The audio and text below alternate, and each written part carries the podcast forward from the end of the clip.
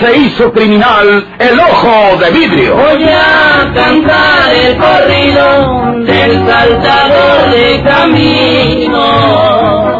La borrascosa juventud de Porfirio Cadena. Cómo perdió uno de sus ojos y por qué tuvo que seguir la vida criminal perseguido por sus poderosos enemigos.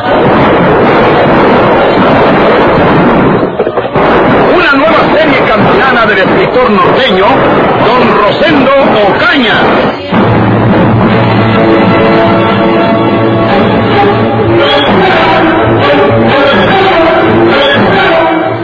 ¿Qué? eh, ¿Quiere conocerme usted a, a mí, señor Cavazos?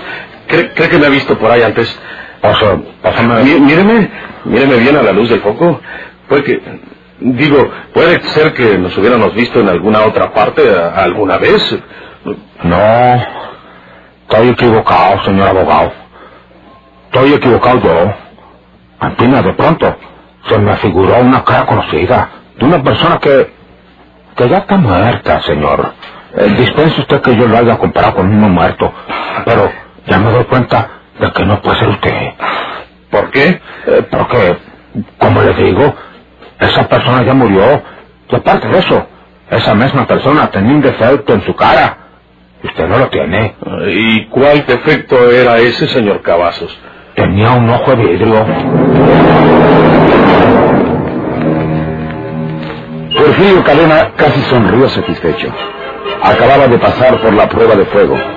Entonces era verdad lo que afirmaba allá en la capital la señorita Victoria Torres, la secretaria del cirujano Biguri.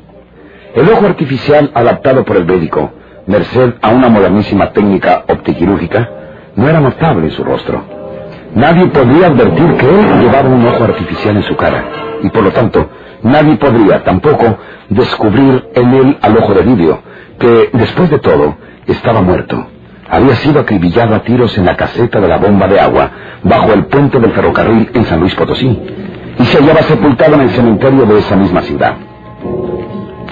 Porfirio Cadena no pudo contener una sonrisa de satisfacción, porque el ojo de vidrio aquel, tan visible, tan notable en su rostro por espacio de muchos años, había sido la marca criminal que el destino había incrustado en su cara, y ahora él vencía al destino borrando para siempre tan fatal identificación. Le quedaba una tarea que realizar aquella misma noche. Saber la verdad acerca del crimen cometido en la persona de su hermana María de Jesús. Ya podía hablar cara a cara con don Florencio Cavazos sin que su ojo de vidrio lo denunciara. Eh, bueno, señor Cavazos, usted sabe que al abogado, abogado, como al doctor, se le tiene que decir la verdad. Sí, sí, señor. Y perdóname si hablo como un pueblerino, porque no soy otra cosa que un pueblerino. Mis padres eran gente de pueblo, eran de marín, gente de trabajo, rancheros, eh, para que me entienda usted mejor. Eh, ellos me dieron la educación que tengo con sacrificios, como ellos pudieron. Lo entiendo usted, señor abogado. Ya dije, ellos, debo tener más cuidado. Yo, no maté a mi mujer, señor abogado.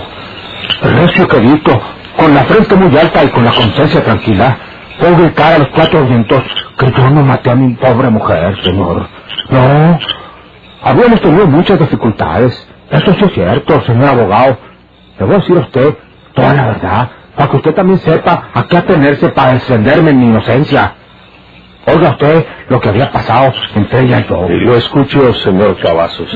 Yo soy mucho más grande que lo que era ella. Cadena, el ojo de vidrio.com. Señor abogado, María Jesús era una muchacha en comparación a mí, pero ella quedó sola en este mundo después que fue asesinado su hermano Porfirio. Porfirio Cadena. ¿Quién sabe si usted lo haya oído mentar? Le decían el ojo de vidrio y fue muy famoso en toda esta región de la sierra. Recuerdo bien a ese personaje. En los periódicos leía lo que pasaba con él. Eh, siga contándome lo de su mujer. Eh, sí, señor. Bueno, pues, eh, aunque éramos de una edad muy diferente, yo le pedí que se casara conmigo y como le había ayudado mucho en lo tocante a la muerte de su hermano Porfirio, cuando supimos que había sido muerto a tiros en San Luis, o sea, no puede decirme que no, y nos casamos.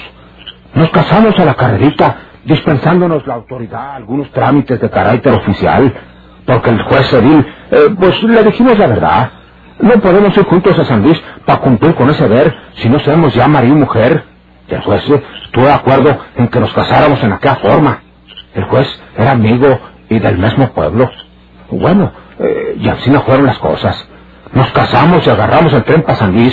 Recogimos el cadáver de Porfirio, que por cierto, estaba hecho garras de la cara y no se le podía conocer. No se le podía identificar como lo quería la autoridad. Pero pues acabamos por reconocer que era Porfirio, que no podía ser otro que Porfirio Cadena, puesto que junto al cadáver se hallaron el mismo ojo de vidrio que él había usado toda su vida del doctor Leal de Monterrey, al que usted debe conocer, certificó que aquel ojo de vidrio era efectivamente el que le había puesto Porfirio cuando era muchacho. Cuando en una tragedia del pasado había perdido el ojo bueno en su pueblo, que es Laguna Sánchez.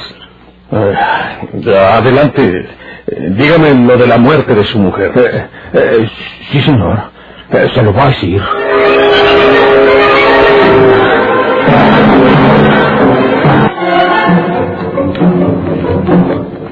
Ancina fueron las cosas, señor abogado. Yo nomás quería saber dónde guardaba María Jesús aquel dinero que era de ella, porque nadie podía negar que era de ella. Pero yo no tenía la intención de quitárselo, y mucho menos a la fuerza. Yo siempre tenido mi capitalito y mis bienes, señor abogado. Pues ¿para qué iba yo a ambicionar los otros? La verdad es que cuando yo me vine otra vez para la vía, con la intención de contarle al señor juez que María Jesús me acusaba de haberle robado su dinero y que aquella acusación era justa, entonces, cuando el mismo señor juez de letras y yo fuimos a la casa para hablar con ella, nomás al entrar, señor abogado, nomás al abrir la puerta y dar unos pasos adentro de la casa, y allí estaba ella tirada en el suelo, con la cara diciendo claramente que había sido ahorcada o estrangulada, como luego dijo el doctor que examinó su cadáver. Pero yo no la maté, señor abogado. Las pruebas que dicen que tienen en contra mía no son verdaderas. No pueden ser verdaderas porque yo no la maté. Yo le juro a usted que no la maté. Yo le juro a todos que yo no la maté. Eh, cálmese, señor Cavazos.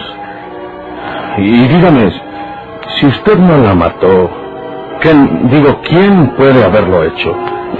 ¿De quién sospecha usted? ¿Quién puede haber tenido interés en matarla? ¿Qué enemigo tenían ustedes, o, usted o ella, que haya podido cometer ese crimen? No, pues, eh, pues eso es lo mismo que nos preguntamos todos. ¿Quién pudo ser ese asesino?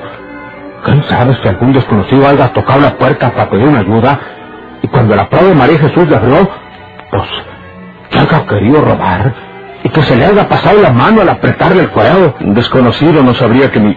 Digo, que su esposa tuviera escondido ese dinero. La hubiera matado y se hubiera llevado lo que estuviera a la mano, pero no iba a levantar los ladrillos buscando un tesoro que no sabía que existiera. Eso es verdad. Eso también lo hemos dicho al señor juez de letras y yo, Pero usted no la mató, señor Cavazos. Usted, señor abogado. Dígame la verdad a mí. Eh, Ya le dije Si que... quiere que lo defienda, que lo saque libre por ser inocente, dígame la verdad. Aunque haya sido usted, entiende. Aunque usted la haya estrangulado y diga que no porque así le conviene. Dígame la verdad a mí. Dígame que la mató sin querer y que... No, no, señor. Eso no es verdad, señor abogado. A mí no me salga con mentiras. Estoy diciendo la verdad, la pura verdad, como está esta Santa Cruz que le digo a usted la verdad, la verdad.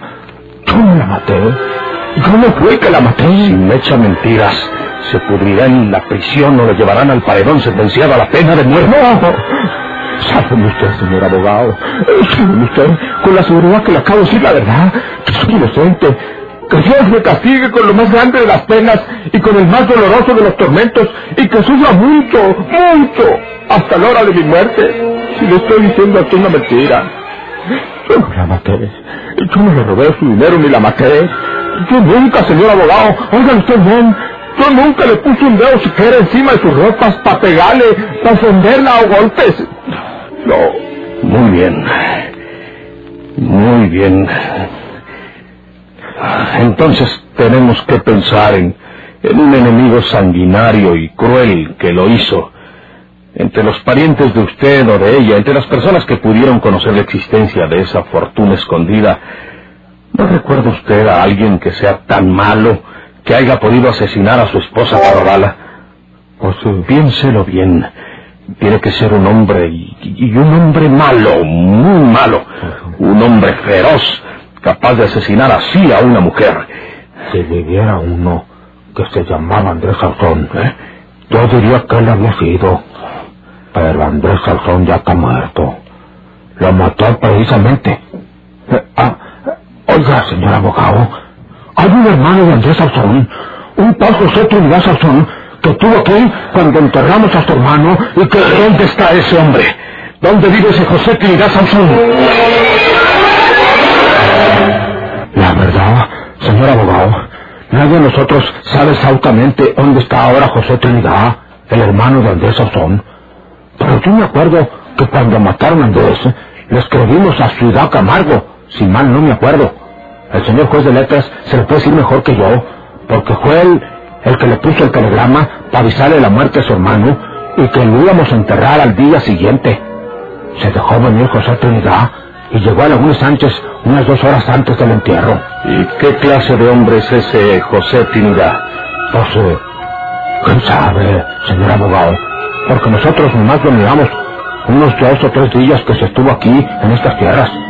Pero comenzó a preguntar por lo que había dejado su hermano, a exigir alguna herencia de su hermano, porque sabía que María Jesús, que en un tiempo había sido la mujer de él, tenía su dinero, y soñaba el muy ladino con que le diera una parte a él, por ser el cuñado, no más que María Jesús. Le puso uñas y no le quiso dar ni agua. Ah, yo ahora me acuerdo que Porfirio Cadena estaba herido en doña Eustacia, la de Terreritos, porque fue el que mató a Andrés Sazón y salió herido él también. Bueno, pues hasta la casita de doña Eustacia llegó una vez José Trinidad, pistola en mano, tratando de rematar a Porfirio. Pero doña Eustacia es una mujer templada, y cuando José Trinidad le estaba amenazando a Porfirio con su pistola, ella entró por detrás con una carabina y se la puso en la espalda al pelado. Y encima fue como evitaron que cometiera una barbaridad. No cree usted que debe ser un hombre malo el que hace una cosa encima, señor abogado. Sí. Ciudad Camargo, Tamaulipas, es donde se hallaba José Trinidad, ¿verdad? Sí, señor. Ciudad Camargo, Tamaulipas, y si quiere estar más seguro, pregúntele a su merced al señor juez de letras. Él se lo dirá mejor que yo. ¿Podría saber ese hombre que, que la señora María Jesús tenía escondido ese dinero? Pues eh, eh, yo no sabré decirle si sabía todo eso, pero sí me dijo que alegaba que ya tenía dinero y que cuando el dinero lo habían hecho entre los dos, entre María Jesús y Andrés, eh, pues eh, quería que le dieran la mitad. Pero no puedo asegurarle que haya sabido que ya tuviera ese dinero escondido, y mucho menos el lugar exacto donde lo tenía, porque a, a nadie se lo quiso decir. Eso ya lo sabe usted, señor abogado. Sí. ¿Quién sabe si el desgraciado ese José Trinidad, si el juez criminal, le haya apretado el cuero a la prove, exigiéndole que dijera dónde tenía los centavos, y que si no la mataba, lo cagaba como lo hizo? Y quién sabe si era, sintiéndose ya sin resuelvo, pues eh, haya señalado el rincón donde tenía escondido el dinero, y por eso lo supo y se lo llevó. Con seguridad que antes de levantar los ladrillos para sacarlo, la acabó a estrangular para que no denunciara. Es, es muy posible. Bueno, señor Cavazos, confío en que usted me ha dicho la verdad. Se lo juro a usted, por la salvación de mi alma. Bueno, bueno. Entonces le quiero, digo, le quiero decir esto. La única salvación de usted para demostrar su inocencia es hallar a José Trinidad Sauzón y obligarlo a que confiese la verdad. Yo voy a buscarlo. Yo voy a Ciudad Camargo a preguntar por él. Pero usted no le diga nada de esto a, a nadie, ni al juez de letras, porque si empieza a saberse que sospechamos de ese José Trinidad y él llega a saberlo, se irá muy lejos, puesto que tiene dinero para viajar por ahí y nunca lo podríamos agarrar, y usted no podría demostrar su inocencia jamás. ¿Me entiende? Sí, señor. Al juez de letras le digo nada. Nada. Dígale que usted me contó todo el asunto, que me dijo la verdad de las cosas y que yo le prometí volver dentro de unos días. Pero no le diga nada de José Trinidad, ni a él ni a nadie. Yo volveré, no sé cuándo, pero volveré. Eh, bajo va. Eh, sí, sí, perdone que no me despida. Eh, pero Ya nos veremos.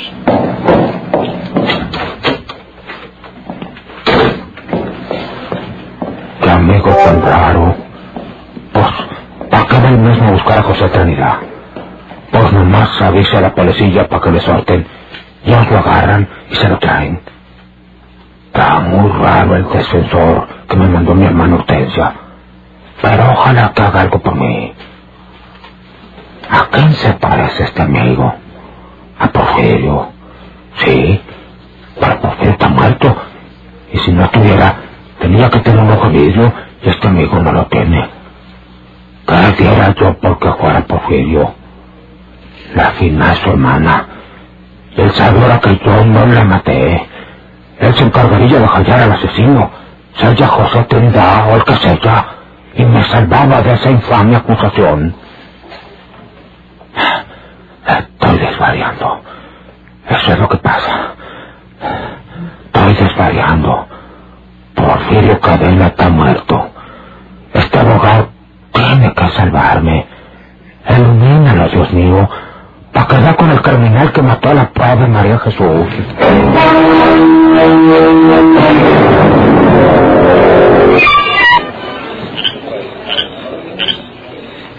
¿Qué necesidad tiene usted de andar enseñando ese dinero, don José Trinidad? No, mira que aquí, eh, a mi negocio, viene mucha gente desconocida y mala. A, a mí que me hacen esos briagos, don Romualdo.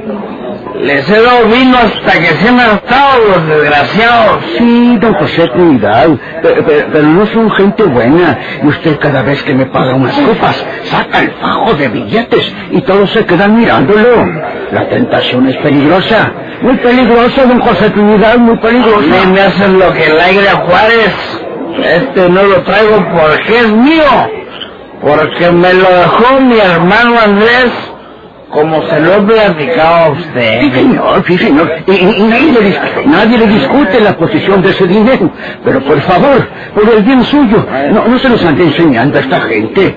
Son ignorantes, están borrachos, son unos forasteros. Eh, No haga eso, don José Trinidad, y váyase a su alojamiento a descansar. Ya ha tomado usted bastante por hoy.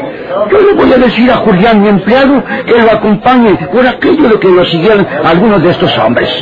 Déjenlos que se animen. Mire, Romualdo, traigo con qué quererlos. Esta pistola es nuevecita. Don José Trinidad. Está virgen. Don José Trinidad, haga lo que le digo. No se exponga que un hombre de esos lo vaya a matar para robarlo, hombre.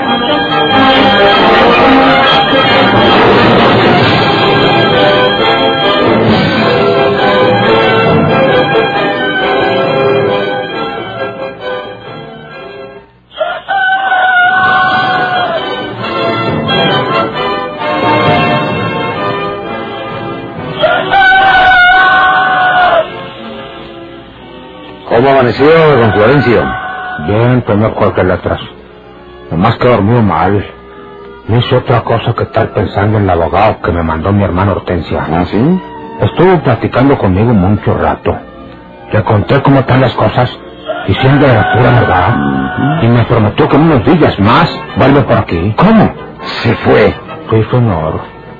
Seguramente iría a alojarse en alguna parte. Eh, yo no pude ofrecerle mi casa porque soy el juez y él será su defensor. ¿Le dijo si ya tiene alojamiento aquí en la villa? Nomás me dijo que volvería entre unos días más, señor juez de letras. Es muy extraña esa actitud. Cuando menos debería echarle una ojeada al expediente. No le dijo a dónde iba. No, señor. Nomás me dijo, nos veremos por aquí entre unos días. ¿eh?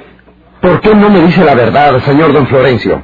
Ese abogado que le envió su hermana doña Hortensia tuvo la facultad de sacarle a usted la verdad. Usted le confesó que en un arrebato inconsciente mató a su esposa. No, y entonces él consideró su causa perdida y le dijo que se marchaba, que no podía defenderlo, que así se lo diría a su hermana. No, no, no, señor letras. El señor abogado fue a... ¿A dónde? ¿A dónde fue? No, eh, no lo sé. Eh, No lo sé yo, señor letras. Eh, pero yo le aseguro, Lo que pasa es que usted no ha querido confiar en mí, que soy su amigo, aunque tenga que juzgarlo, y ha preferido decirle la verdad a ese extraño que lo ha abandonado. ¡No! ¡No, señor juez No de me diga letras! usted que no.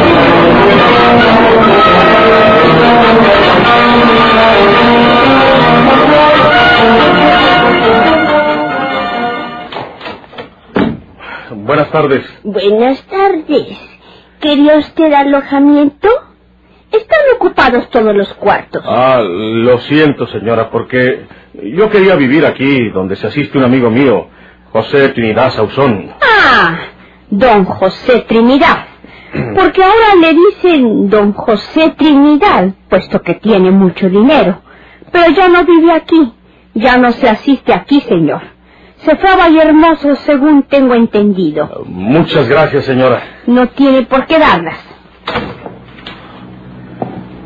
Con que ahora le dicen don José Trinidad porque tiene mucho dinero. Entonces él fue el que mató a mi hermana María Jesús.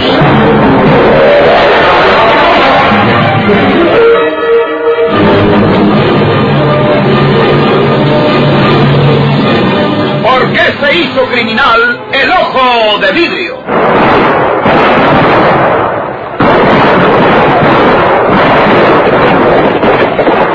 Muchas gracias por su atención.